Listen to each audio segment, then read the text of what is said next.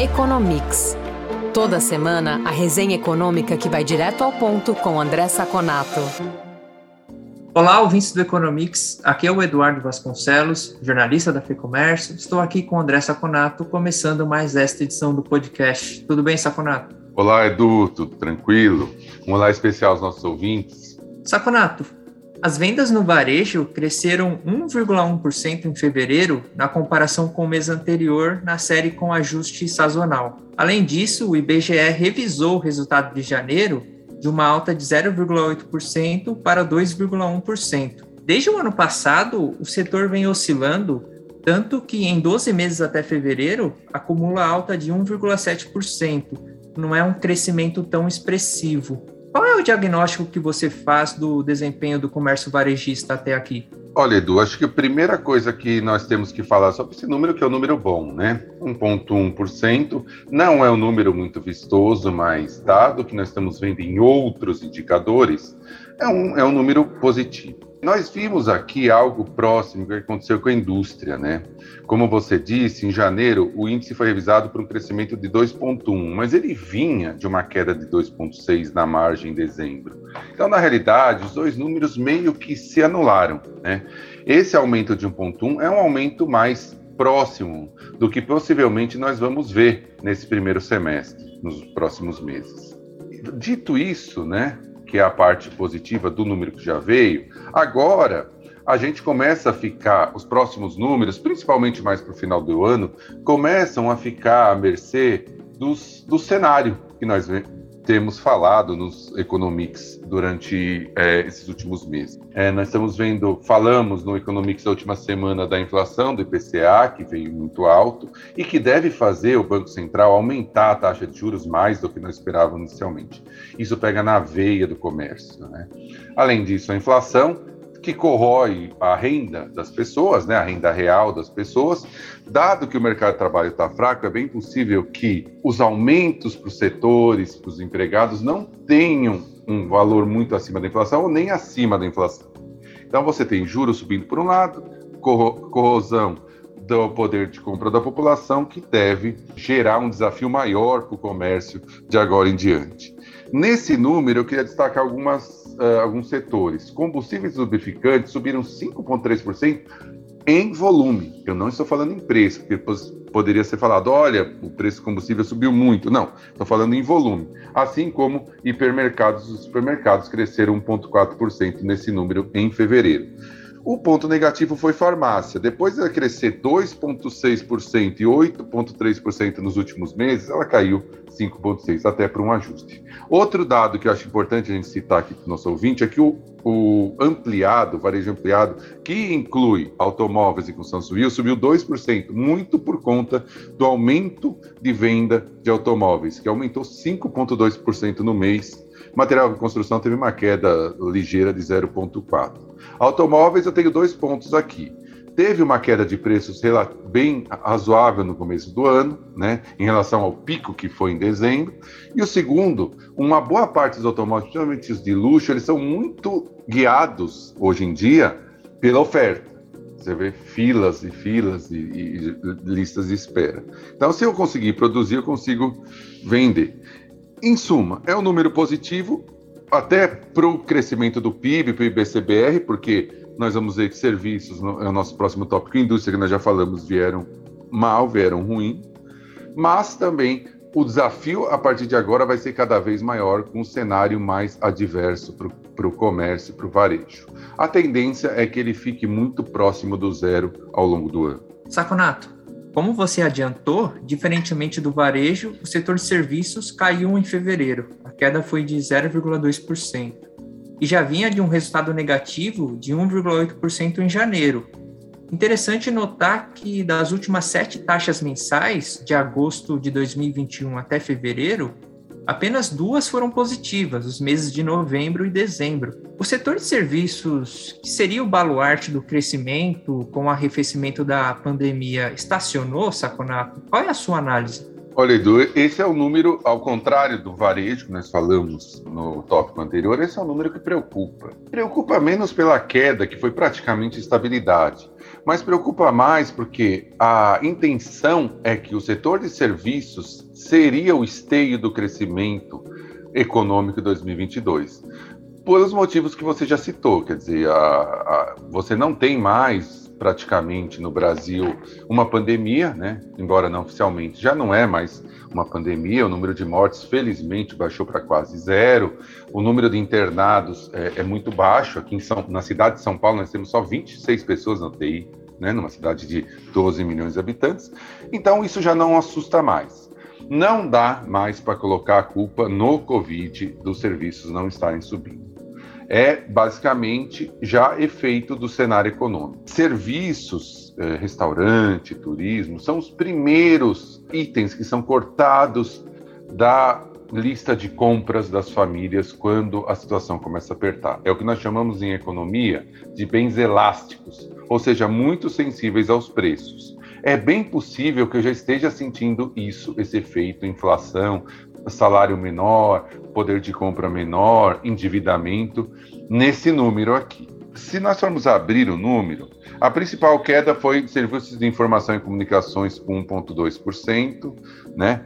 E a alta veio do transportes, né? Como a gente pôde ver ali no, no, no, no comércio também, né? Que teve aumento de 2%, e um aumento de 8,2% em quatro meses, principalmente por causa de cargas mais do que passageiros. Outro número que é muito preocupante é a queda de 1% no turismo. É um número muito preocupante. Depois já de uma queda de 0,4 em janeiro, ele está ainda 11% abaixo do pré-pandemia. Não tem, não teria sentido essa queda de turismo na alta temporada e numa situação pós-Covid. Né? É bem provável que os preços de passagens aéreas e hotéis tenham influenciado, assim como o cenário econômico. Tá? É, esse número de serviços, Edu, vai jogar um balde de água fria na, na, na aumento das estimativas de crescimento do PIB que as consultorias, bancos e instituições financeiras vinham fazendo nos últimos, nos últimos, nas últimas semanas. Tinha passado de algo entre 0,5 para algo entre meio e 1. É bem possível que vire, volte para algo entre 0,5, que é onde nós estamos é, hoje aqui na Federação do Comércio. Então, é uma balde de água fria, sim, na economia. Vale a pena a gente continuar é, acompanhando, porque realmente é, um, é o dado um mês que pode sofrer alguma influência é, de alguma coisa específica, mas é um balde de água fria, sem dúvida. Quer saber mais sobre o comportamento da economia? Conferir indicadores e pesquisas que orientam o mercado? Ter acesso a informações de especialistas em primeira mão e conteúdo exclusivo? Visite o lab.fecomércio.com.br.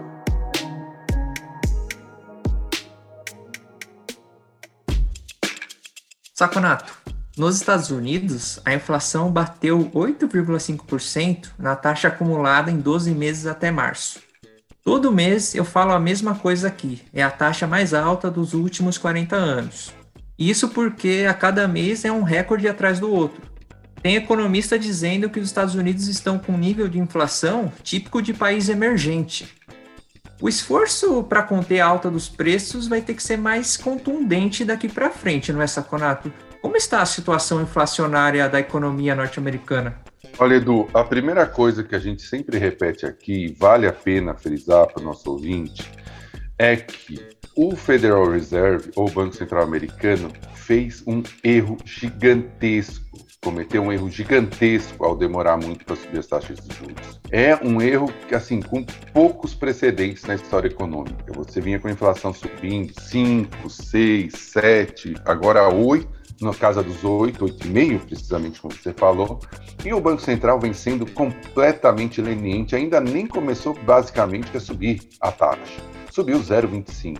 Até dois, três meses atrás ele continuava comprando títulos.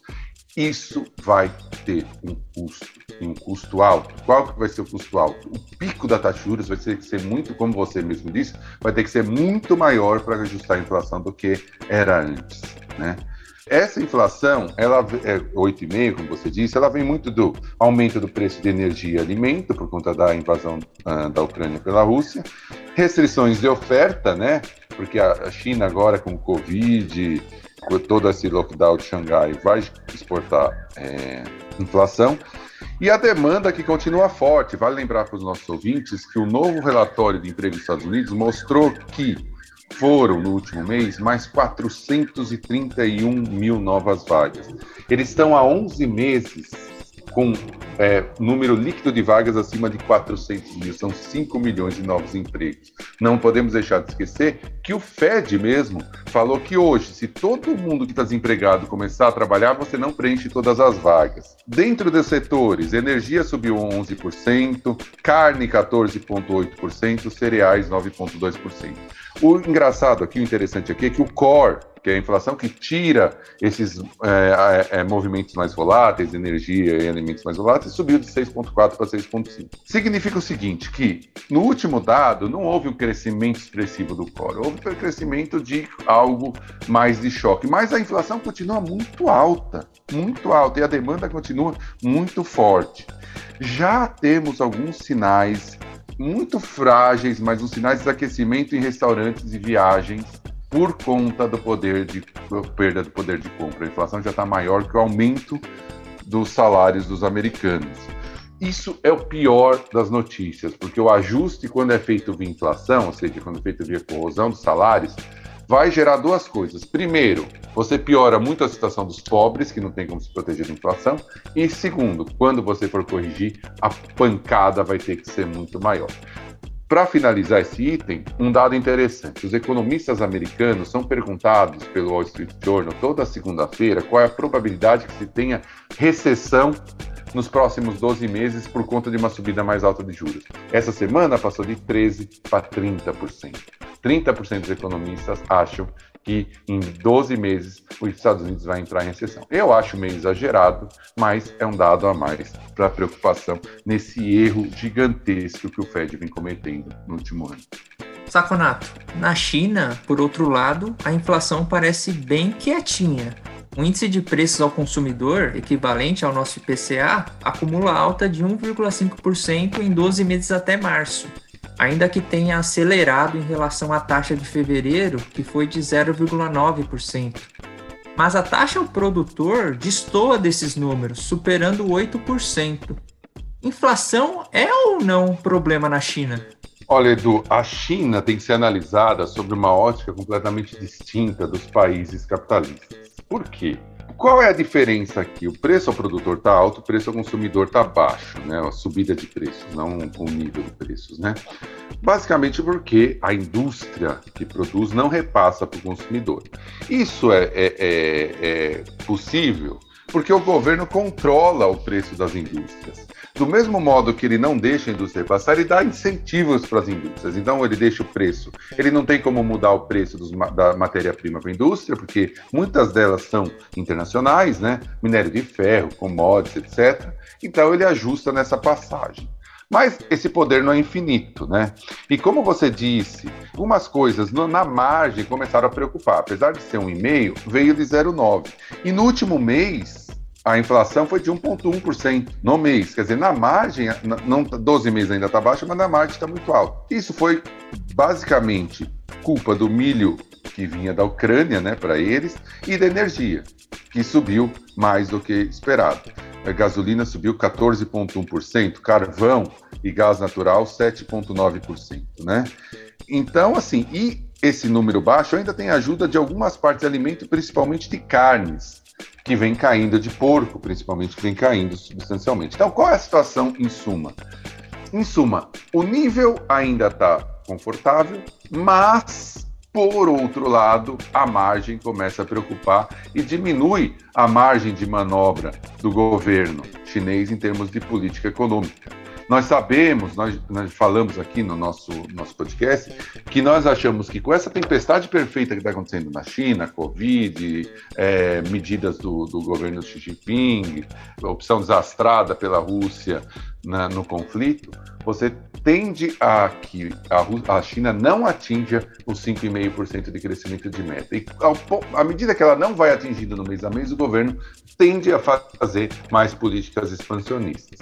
Esse dado aqui ainda dá margem para ele fazer política, mas já começa a preocupar no, no limite para que essas políticas é, não passem para a inflação e aí sim você tem uma situação de um crescimento menor e inflação mais alta. A situação da China não é confortável. Saconato, é isso por essa semana. Obrigado pela entrevista. A gente volta a se falar no próximo episódio do Economics. Muito obrigado, Edu, pela nossa conversa. Obrigado pelos ouvintes que estiveram conosco até agora. E nos falamos na próxima edição do nosso podcast.